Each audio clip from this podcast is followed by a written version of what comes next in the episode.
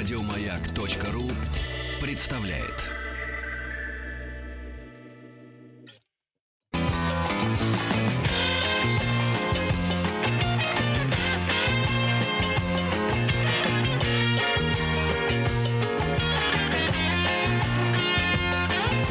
Вахтанг Махарадзе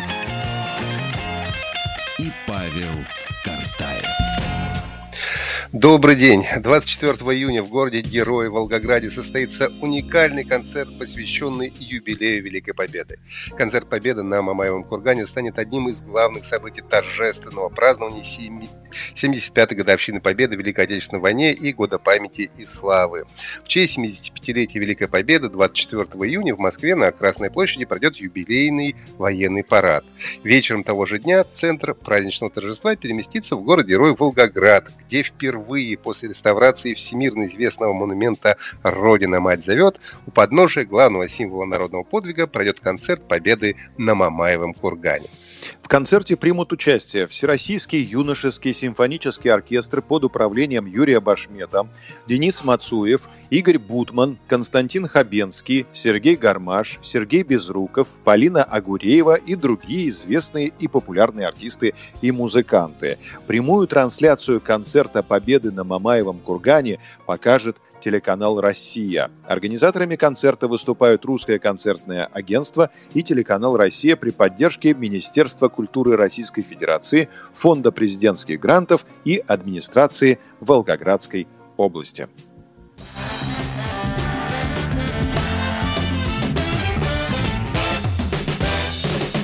Вахтанг Махарадзе и Павел Картаев.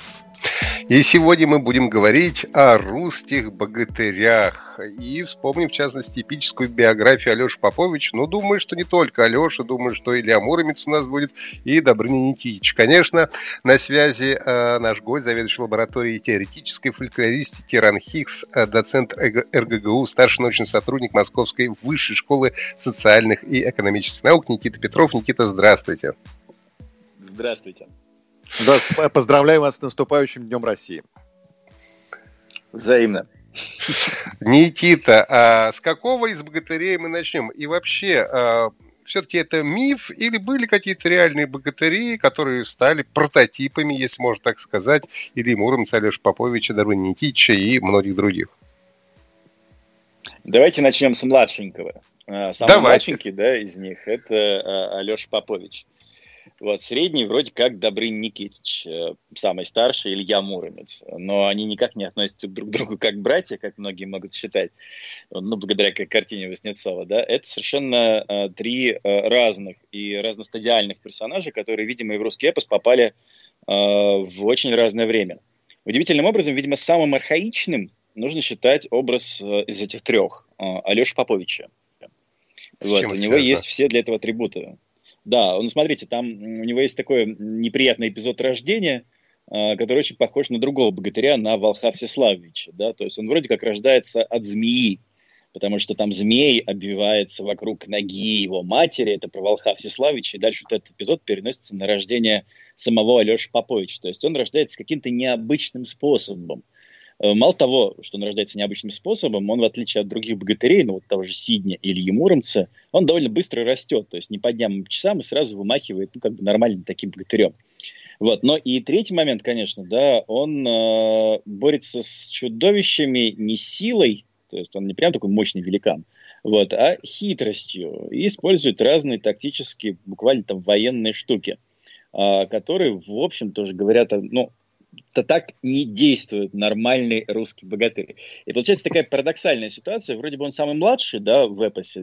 На это, об этом говорит э, его название. Его называют не там не а, Илья Муромец, Илеюшка Муромец, Добрынюшка Никитинец. А его называют очень просто. Там Алешка Попович. Вот это вот суффикс «к» такой диминутив, да, уменьшительный. Он даже не уменьшительно-ласкательный, а скорее такой пренебрежительный. И вообще, надо сказать, что сказители русского эпоса к нему относились, ну, так себе, да, потому что и характер у него тоже, в общем, довольно мерзкий. О чем мы, конечно, поговорим потом. Вот. А, собственно, э, ну, как бы, если начинать с вашего первого вопроса, наверное, здесь следует различать несколько оптик, скажу страшное слово. Первая оптика, то есть точка зрения, взгляд, э, это взгляд такой исторической школы на э, всю эту троицу, да и не только, практически на все, э, весь русский эпос. О том, что в основе каждого героя лежит свой собственный некоторый такой персонаж, прототип, которого можно найти в летописях. Вот, эта точка зрения, ее можно уважать, но она практически ничем не подкреплена. То есть вот относительно Алеши Поповича мы знаем там три упоминания в разных летописях. Одна летопись Тверская, которая, видимо, компилят из э, ростовских летописей, где сказано все очень просто. Александр Попович, да, который был на службе у Всеволода Большое Гнездо, а потом перешел на службу Константину. Александр да, Попович, не он Алексей был, да, Попович.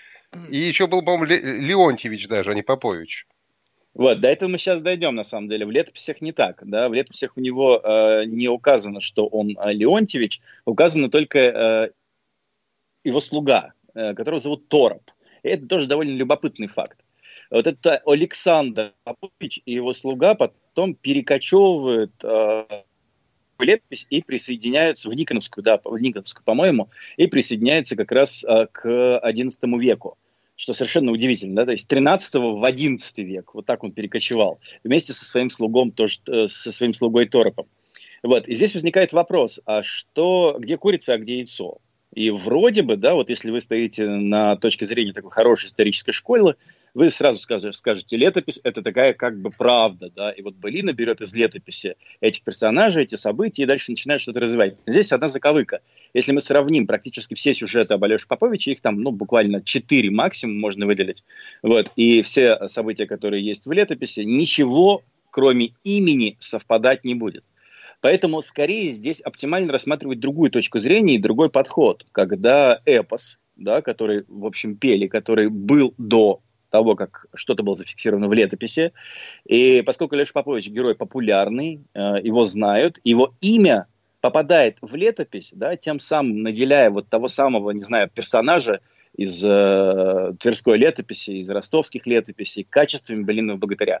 То есть вроде как у нас есть такой хороший прецедентный текст былинный, который вроде бы действительно все знали. И, возможно, просто летописец ссылается на этот эпос, э, приписывая реальному персонажу богатырские качества. И вот мне кажется, что вторая точка зрения, она чуть более, ну, как бы достоверна, да, потому что летопись, мы знаем, как создавалась, летопись создавалась не только по э, следам исторических событий, но это такой компилят различных легенд, преданий, даже эпических песен. Вот, когда летописец э, там в угоду князю, ну, либо благодаря собственному измышлению, засовывал туда буквально все, что угодно, чтобы это было клево, интересно и можно почитать. Такой получается fiction. Fiction Никита, а я, мне послышалось, вы сказали, это Александр Попович, он не Алексей Попович, да? Алеша, вот, это Александр? Да. Смотрите, в, в летописи он, конечно, Александр Попович, мм. да, и э, вот ученые исторической школы вполне справедливо и закономерно, ну, как бы Александр, Алеша, да, это такое уменьшительно сказательное имя от Александра, ну, и, наверное, тот самый Алеша Попович, который есть в Былине. Хотя, еще раз говорю, ничего похожего то, что есть в эпосе, и то, что есть в летописи, это две совершенно как бы ну, разные истории. Совпадает Никит, только но... имя героя, имя слуги, да. Но, но есть же э, теория про то, что ну, он победил когда Тугарина змея, что это был реальный какой-то там военачальник, что погиб он вместе с Добрыней вообще при битве на реке Калки, когда там пировали, значит, и так далее. Это все откуда берется? Или э, это все измышления? Ну, смотрите, еще раз говорю, да, это берется из оптики исторической школы, которой было очень важно показать некоторую реальную основу э, былин. Вот. Потому что считалось э, довольно долго, и это прям такой тренд был в науке, что э, былины и вообще эпос — это отражение некоторых реальных событий. Вот, это лишь оптика, да, это очень важно понимать. На самом деле, вот мы вроде как все позитивисты, да, и у нас есть логическое мышление, мы такие, ну не может же быть все просто так откуда это берется, наверняка была какая-то история, реальность, да, из которой все это взялось. Совершенно не обязательно. На самом деле, возможно, до этой реальности был некоторый текст, такой fiction, отличная, классная история, героическая история. И потом случается какое-то событие, и летописец подтягивает этот fiction к этой реальности, да, и реальность и эпос, и вообще fiction сплетаются в такую неразрешимую головоломку, что встать на ту или иную позицию, ну, это скорее область, э, область веры, да, нежели область прям супернаучной истины. И ученые-историки, они действительно подгоняли, довольно много подгоняли, и таких подгонок действительно очень много. Некоторые из них, кстати, совершенно потрясающие и достоверные. Вот вначале вы сказали, что мы поговорим про других, да, но не только богатырей, наверное, мы еще можем поговорить про врагов. Вот, например, есть такой враг в русском эпосе, он потрясающий, там с ним борется Илья Муромец в основном, вот, ну и иногда и другие богатыри. А, называется он «Собака Калин Царь». Прям такой супер эпический классный враг. И вот есть, был э, совершенно замечательный филолог, лингвист Роман Осипович Капсон. Вот, э, он эмигрировал э, во время Второй мировой войны, сначала в Норвегию, да, потом из Норвегии уже в США. И по пути, в общем, он, а, да, он делал из Праги, написал прекрасную статью, которая так называется «Собака Калин Царь» под псевдонимом а, О. О. Янсен. Так вот, он говорит следующее, смотрите, да, здесь тоже очень важна оптика. Собака Калин Царь, кто это? Ну неужели вот просто так возникает какое-то, не знаю, лицо, событие, враг и так далее? Давайте-ка разберем. Угу. Значит, монголы, татары. Значит, давайте посмотрим. По-монгольски как будет собака? Ага, по-монгольски собака будет ногой. Ногой, да, то есть uh-huh. ногай. Uh-huh. Вот. А калын, да, это, ну, взять какой-то общий тюркский корень, это жирный, толстый.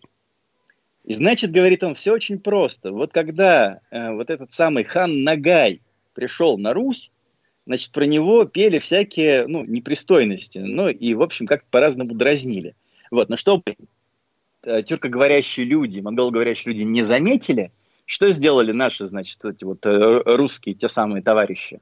Они очень просто, они просто да? В итоге вместо э, Нагай получилась собака, ну, буквально перевод с монгольского, да, а Калин царь, Колын, вот этот вот толстый, жирный, да, он стал именем собственным. И в итоге появляется собака Калин царь. Безумно красиво, правда? Даже слишком красиво, чтобы быть правдой. И это вот та самая оптика да, исторической школы. Э, есть более вменяемый ученый, ну типа Икапсона, да, который делает это очень красиво, хотя за этой красивостью, конечно, оно скрывается там некоторые червоточины, то есть очень трудно это доказать. А некоторые делают это довольно топорно, когда Александр Попович превращается в Алешу Поповича без всяких на то оснований. А Вольберга Ратиборыча может превратиться? Ну, вот если вы будете в 70-е годы вы наверняка сможете подогнать одно к другому. Конечно же, может, да, но опять же, это будет лишь область веры, но никакая не научная истина. А, в принципе, следует, наверное, признать, а, ну, благодаря анализу большого количества текстов и сравнению с другими эпосами, а, следующий факт. Былины об Алёше Поповиче, то есть о некотором воине, с одной стороны, либо о хитреце, он еще такой трикстер в былинах, они встречались мы не знаем, на самом деле, были они или не были, но судя по тому, что как работает устная традиция, вероятно, они были распространены еще до того, как имя Алеши Поповича попало в летопись. И, наверное, они повлияли на какие-то детали тех же самых летописей. Вот, наверное, вот это вот да, точка зрения, которой хотелось бы придерживаться. А можно ли сказать, что Алеша Попович, он такой наиболее близкий к народу э, герой, именно вот в силу своего характера. Кстати, сказали, что характер у него был не очень. Ну, что он, может быть, был не очень сильный, но был хитрый. Вот такие народные какие-то черты ведь у него, да, получается? Ох. Ой, а где наш Никита Петров? Такое ощущение, да, что, что Никита у нас... Переподключается. Вы знаете, мы, оказывается, разрушили э, жизнь нашей слушательницы Марии Любецкой, которая пишет, разве Алеша Попович не Попов сын? Нет, он был... Э, он, по-моему, был э, Попов, сын, насколько я читал, но, ну, опять же, вот как это, по некоторым мнениям, но Попович это у него не этот самый, не отчество. То есть это не отчество. А, в некоторых вот э, источниках, которых я читал, кто-то называл, что у него вообще было отчество, отчество Леонтьевич, то есть папа у него был Леонтий, и, возможно, был, кстати, он э, священником, вполне возможно. Но, как мы уже выяснили у нашего гостя, это все точки зрения, да, поскольку, в общем, конечно, э, непонятно вообще, был ли какой-то реальный персонаж, ну, прототип у этого героя или э, не было. А вот. Но то, что Попович однозначно не отчество, мне кажется, это довольно очевидно. Ну, вот. понятно, да. А был еще Космонавт Попович, помните? Ну, Попович может быть фамилия, да, но отчество как-то звучит э, не очень. А, причем, что... Алло, алло, с нами ли Никита? Алло, алло. Да, да, да Никита с нами. Угу. Размышляем об отчестве. Мария Любецкая ВКонтакте оставила комментарий. Разве Алеша Попович не Попов сын? То есть рушится все мировоззрение человека. И я ее понимаю. Да, неужели... На, на, на самом папа... деле в Былине, да, в Былине указывается его такая эпическая биография о том, что он сын а, папа Ростовского и сын даже э, этого самого папа Леонтия Ростовского. Вот удивительно, что там поп Леонтий в Ростове наверняка когда-нибудь существовал, но опять же мы не можем найти этому никаких доказательств.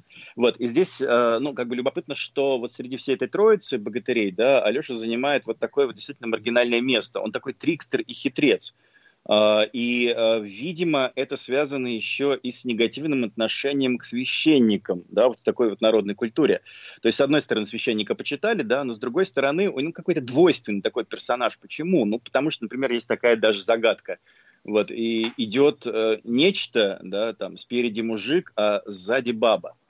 И, и ответ на эту загадку очень понятный. Священник, да, потому что у него было платье. Там можно вспомнить какие-нибудь приметы. Встретишь священника, значит, к, к недобру, да, к плохому. Вот по одной из версий, кстати, Пушкин э, не поехал на Сенатскую площадь, потому что встретил зайца, а с другой, другая версия, потому что типа встречался священник.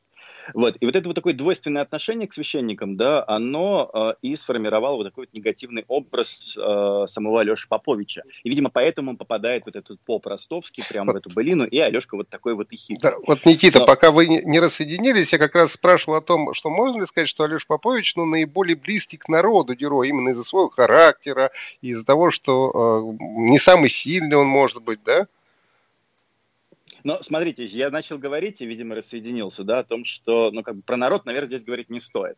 Мы совершенно не понимаем, да, что такое народное, да, это отдельная тема для дискуссий.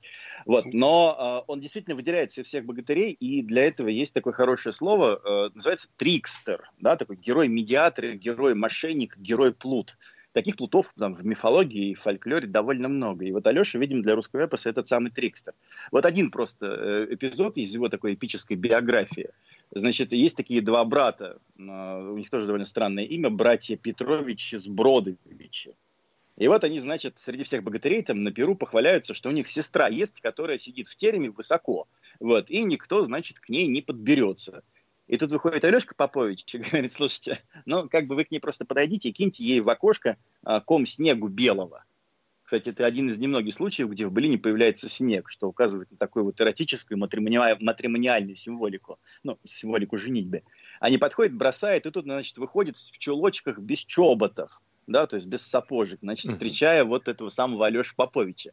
И выясняется, что Алеша, вот он такой, значит, он совратил сестру, которая в тереме, и там Петрович из Бродовича решает, как быть. По одной из версий они заставляют его жениться на своей сестре, а по другой они просто его убивают. Ну, а самый главный эпизод наверняка тоже наши слушатели могут вспомнить.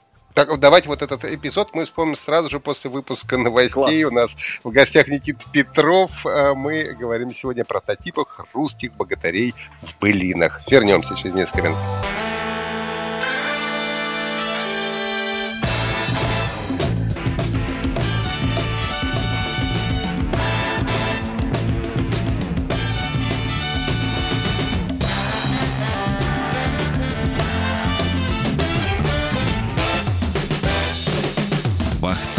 Махарадзе и Павел Картаев а также русские богатыри, о которых мы сегодня говорим, об их эпических биографиях. У нас на связи заведующий лабораторией теоретической фольклоритики Ранхикс, доцент РГГУ, старший научный сотрудник Московской высшей школы социальных и экономических наук Никита Петров. И перед новостями э, Никита рассказал э, историю про богатырей Петровичей, которых обманул Алеша Попович. Вот, и э, сказал, что есть еще известный знаменитый сюжет, и вот его сейчас хотелось бы послушать.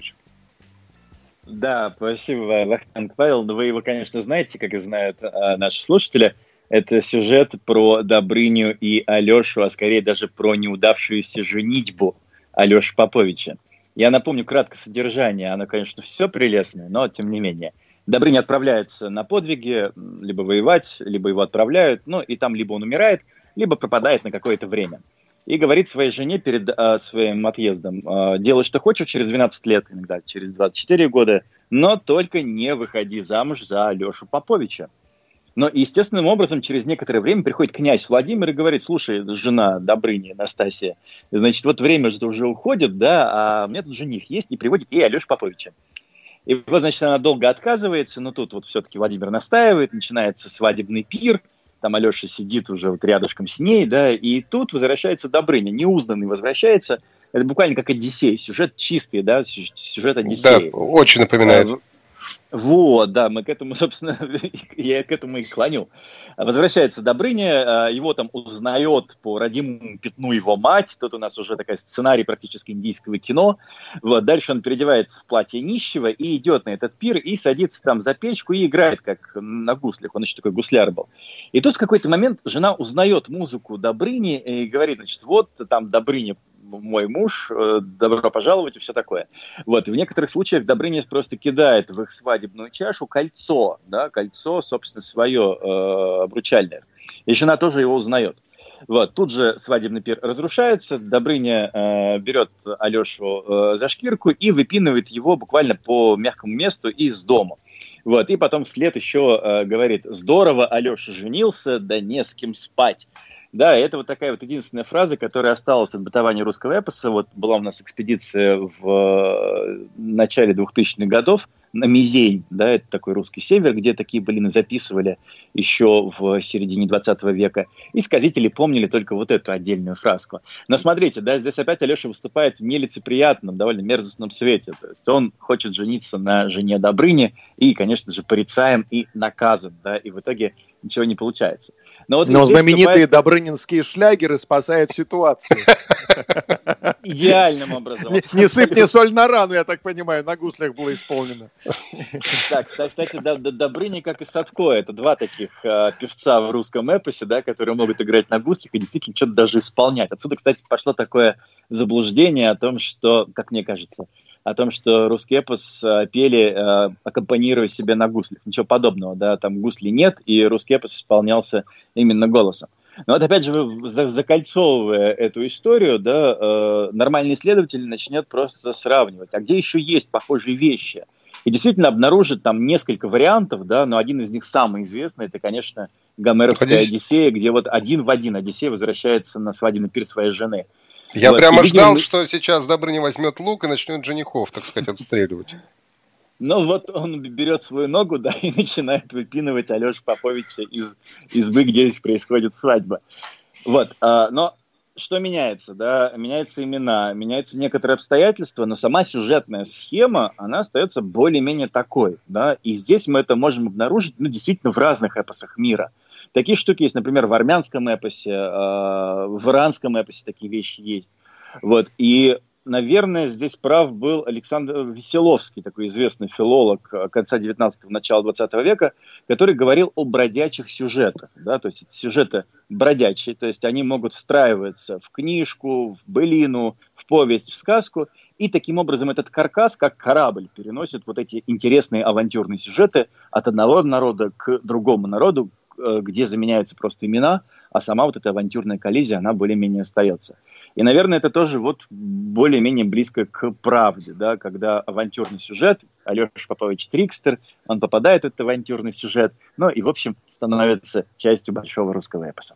Никита, у меня такой, может быть, наивный вопрос. А ведь вообще слово «богатырь» — это тюркское, судя по всему, слово. А ведь у нас сначала они как-то по-другому назывались, храбрые или как назывались наши богатыри раньше-то? Смотрите, это тоже история детективная и э, просто прелестная. А, значит, наши богатыри вроде как назывались поленицы, то есть поленица удалая, поликовать. Но это же женщины поленицы были. Не, нет, а, ну там, например, Никита а, тоже имя, которое, в общем, как бы имеет женское окончание, но при этом означает мужчину, да, поэтому поленица удалая – это как бы нормальный богатырь а, такого общего рода, там неважно, мужской это род или женский. Uh-huh. Вот, иногда действительно в, лет, в летописях называли храбры или хоробры, да, но это такая летописная историческая штука. Вот, и поэтому поленица удала это такой свой герой. Обычно он приходит в поле, начинает кидать сверху дубину, да, дубина падает, ну и, в общем, ему делать нечего, он ищет себе поединщика. И дальше находит себе поединщика, и с ним начинается, в общем, некоторая драка. Но удивительным образом э, само слово «богатырь», которое считается исконно русским, и некоторым, например, лже-лингвистами даже возводятся к слову там «богатый» или «бог», что абсолютно ерунда и неправда, э, оно изначально имеет э, монгольское происхождение. Смотрите, даже причем не просто монгольское, да, такое, но и э, через там, общетюркское, да, оно приходит в русский эпос. Оно апеллирует к старомонгольской письменности – вот если вы по-старомонгольски напишете, э, прямо сейчас бы я показал с большим удовольствием, это совершенно прекрасная письменность, э, багатур, да, э, так только на письме бывает. Это такая письменная форма. В реальности, ну, сейчас многие знают, например, слово батыр, да, это стяженная форма богатырь. И вот получается просто совершенно какая-то странная загадка, когда письменное, старописьменное да, слово попадает в русский эпос в виде устного, да, богатырь, Мало того, что она попадает, так она приурочивается не к врагам русского народа, а к своим богатырям. И становится удивительным образом маркером того, что это вот наш свой конкретный богатырь. Но при этом поленица удалая, она снова вот ровно обратным образом меняет свое, свое значение. Она переходит на чужих, на противниках, на вот это вот страшных амазонок, которые там в степи, с которыми встречаются богатыри. Вот, да, и наши богатыри дерутся с этими поленицами удалыми хотя должно было бы быть все ровно наоборот. И вот это, видимо, такая логика заимствования, да, поскольку эпос — это такая губка, которая на своем пути, она впитывает довольно много разных иноязычных э, влияний. И э, потом присваивает да, это иноязычное своему, и это становится своим нашим родным русским. Вот поэтому такая старая письменная форма «богатырь» стала «богатур», стала русским словом «богатырь», и мы теперь, э, говоря о богатыре, говорим о всем русском. Так, да, Никита, а если говорить о географии наших всех богатырей, Алеш Попович, Добрый Никитич и Илья Муромец, мы, конечно, привыкли, что они как бы вместе, но э, понятно, что Илья, судя по всему, из Мурома. Э, откуда у нас Алеша и Добрыня, получается, территориально? Ну вот смотрите, да, здесь тоже не все так просто. А, помимо эпических имен, а, которыми часто использовали э, историки для того, чтобы доказать свою версию происхождения того или иного богатыря. Вторая такой большой пласт – это, конечно, географические наименования. Каждый город, каждое место, даже каждая страна хочет быть родиной объективно вот таких вот наших древних богатырей. Вот это был случай, по-моему, несколько лет назад, когда в Википедии э, переписали родину Ильи Муромца. И вместо Мурома поставили э, город э, Моровль да, который вполне себе как бы украинский. И тут же начался такой вот хайп, да, и постоянное перетягивание, спекуляция э, этим образом, да, Украина и Россия перетягивали Ильи Муромца из одной стороны в другую. Вот, э, нужно говорить, наверное, прежде всего об эпической биографии и об эпической географии. Это совсем не то, что география реальная. Вот если наложить, например, вот эти вот все города, которые встречаются в эпосе на карту, мы получим очень странную вещь. Мы получим центр, это будет Киев, безусловно, такой условный центр Киев, да, где-то на какое-то э, расстояние от него примерно на равном, да, будет там Ростов, будет вот это вот Муром или Моровль, неважно, что это. Вот, э, там будет царство Индейское, там будет Северное море, там будет э, королевство Литовское, там будет где-то Галич, тоже вот на уровне, там, где Муром, Ростов и так далее. Вот. И в эпосе есть две тенденции, да, которыми, которым подчиняются богатыри. Одна центробежная, а другая центростремительная. И вот здесь, наверное, вот эта вот центростремительная тенденция, когда все вот эти вот богатыри из вот этого ближайшего круга городов, они стягиваются в эпический центр. А центростремительная, э, центробежная, да, это когда князь Владимир, отправляя их в разные там страны, города и веси, и они разбегаются из этого центра. Так вот, э, значит, если говорить про этих трех персонажей, да, то мы понимаем, что они размещены вот как бы на одной такой оси. А, и где находятся конкретно эти конкретные вот места, да, где были эти богатыри, сказать действительно сложно. Но мы точно знаем, например, что в эпической географии а, Муром а, и Киев, и между ними находится Чернигов. да, то есть если наложить опять на карту, кажется, это как-то странно, то есть вроде бы Чернигов должен быть ровно посередине, да, между Муромом и Киевом, хотя это не так.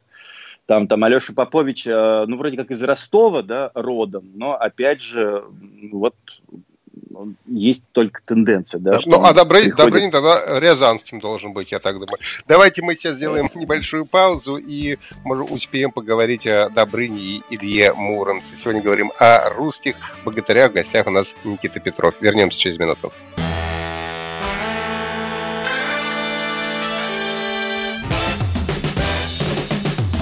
Вахтанг Махарадзе и Павел Картаев. Говорим сегодня о русских богатырях, их прототипов. На связи заведующий лабораторией теоретической фолклористики РАНХИКС, доцент РГГУ, старший научный сотрудник в Московской высшей школы социальных и экономических наук Никита Петров. Мы поговорили подробно уже про Алешу Поповича. Хотелось бы, ну, буквально, может быть, несколько красок про э, все-таки Илью Муромца и Добрыню Никитича. Ну, раз мы начали говорить про географию, да, то нужно сказать, что в современном мире а каждая область, ну или город, как, собственно, это было и в Древней Греции, когда каждый полис боролся за то, что именно у них настоящая могила Геракла, как разные аймаки в Монголии борются за то, что именно у них настоящая могила Чингисхана, так, собственно, и Россия не отстает. Да? Вот недавно э, я узнал совершенно удивительную историю о том, что несколько городов Рязанской области, один из них, по-моему, Шилово, э, который недалеко от Рязани, там километрах, по-моему, в двух, нет, сейчас скажу, в стах, вдруг объявила себя э, именно родиной э, Добрыни Никитича, да, он же как вроде как из Рязани. Вот. И дальше начинается вот этот вот весь процесс брендирования, брендирования регионов. Это совершенно удивительная штука, брендирование через фольклор. Почему-то каждый регион пытается найти себе вот такого фольклорного прототипа и фольклорного персонажа, да, чтобы стать именно его родиной. И вот в этом смысле Рязань, да, это родина э, Добрыни Никитича, а Муром это родина Ильи Муромца. И там даже есть такая прекрасная семья Гущиных, которая культивирует этот культ Ильи Муромца вот, с э, незапамятных времен, чуть ли не середины 20 века, а, вот, и показывает, например, какой-то спиленный огромный дуб, да, говорят, что это тот самый дуб, на котором сидел Соловей-разбойник, которого победил в итоге Илья Муромец. Вот. И этот процесс, он более-менее закономерный. Да, мы знаем его, начиная там, с Древней Греции, и сейчас он, собственно, и продолжается. Каждое место стремится обрести свою идентичность через связку ну, с реальными какими-то историческими персонажами, с одной стороны, а с другой через связку именно с фантастическими персонажами, персонажами эпоса в первую очередь. Никита, а ну рост вот... богатырский нам известен. А богатыри какого роста были примерно? Ну, слушайте, это вообще сложно, на самом деле, сказать. Опять же, в эпической картине мира – богатырь может быть очень маленький, а может быть очень большой. Например, когда Илья Муромец встречается с э, Святогором, да, это такой известный эпизод встречи, тоже, кстати, довольно похабный, но тем не менее. А вот, э, Илья Муромец очень маленький, и Святогор берет его, да, и кладет к себе в карман. А потом выясняется, что Илья Муромец вступает в незаконную связь с женой Святогора, и потом они братаются и вместе едут к этим святым горам. В кармане прям? Да, нет, нет, он, нет, на самом деле там я пропустил один логический шаг. Они, значит, едут, и тут конь Святогора говорит человеческим голосом Святогора, а чё ж у тебя в кармане богатырь, мне тяжело. Да, и дальше Святогор вытаскивает Илью Муромца, и вот это очень важно, да? Момент, да, это, это, это называется э, эпическая условность. И, в общем, э, в этом мире примерно все так и существует. Здесь на самом деле очень важна такая предварительная недооценка героя. Да, когда сказитель поет, да, и вот герой должен появиться на сцене, и сказитель говорит, ну, он такой маленький, грязненький, там, сопливый, плохой и так далее. А, и аудитория такая, ну да, ну куда же ему победить, да, но тут он встречает своего врага и тут же становится его больше ростом или вровень с ним, ну и легко его побеждает. Вот, это такой эффект очень важный, да, который всегда э, ждет аудитория, когда мы читаем детективы. Мы тоже ждем некоторого эффекта неожиданности. Так вот, собственно, там, блин, это такие детективы э, 18, 19 и даже начала 20 века в устной изложении. Это всегда очень круто, когда побеждает кто-то, от кого ты ничего не ожидаешь. Ну, вот Илья Муромец, опять же, по одной из теорий, что это был э, известный Илья Монах, и чуть ли он не похоронен э, в Киеве э, где-то. Насколько это соответствует действительности или тоже притянуто за уши? Слушайте, но э, эта история, она на несколько радиопередач, но я попробую вкратце. В действительности произошла очень интересная вещь, когда Илья Муромец, эпический персонаж, у него он имеет самую разветвленную эпическую биографию среди всех героев. То есть там Алеша в сторонке отдыхает, у него два сюжета. У Добрыни там сюжетов, наверное, шесть можно насчитать. Да? У Ильи Муромца там около 12. Да? И это практически все циклизуется вокруг этого одного героя. И вот поэтому он действительно был самый популярный герой русского эпоса. Он попадает в кучу исторических источников, он попадает даже э, в как такое прозвище Илейка Муромец самозванец, да, был такой. Вот. И, э, видимо, вот это вот имя Ильи Муромца приурочивается к некоторому монаху, да, который был в Киево-Печерской лавре, за которым были какие-то отмечены, видимо, там чудеса или были какие-то предания. И вся эта эпическая биография прикрепляется вот к этим костям, да, ногим, которые лежат в Киево-Печерской лавре. И поэтому автоматически, да, происходит такая контаминация и связка о том, что вот Илья Муромец – это вот он самый там тот монах, да, некоторый монах Чаботок, который лежит в Киево-Печерской лавре. Дальше происходит удивительная история, да, его канонизируют, этого монаха под именем преподобного Ильи Муромца. Это происходит в 17 веке, когда было очень много разных канонизированных персонажей. Вот. И э, Былины Илья и вот тот персонаж Чеботок, да, они буквально сливаются в одном. Вот. И дальше начинается победное шествие вот этого симбиоза а, святого и былинного персонажа до наших дней. Кстати, оно легко воспроизводится. Например, сейчас есть храмы Ильи Муромца, ну, например, там во Власихе подмосковной, где ракетная часть, а, есть храм преподобного Ильи Муромца, и он покровитель ракетчиков что как бы логично, да, потому что он защищал землю русскую. Вот таким образом происходили перипетии с Ильей Муромцем, да, но история просто великолепная и э, заслуживает достойного и долгого обсуждения.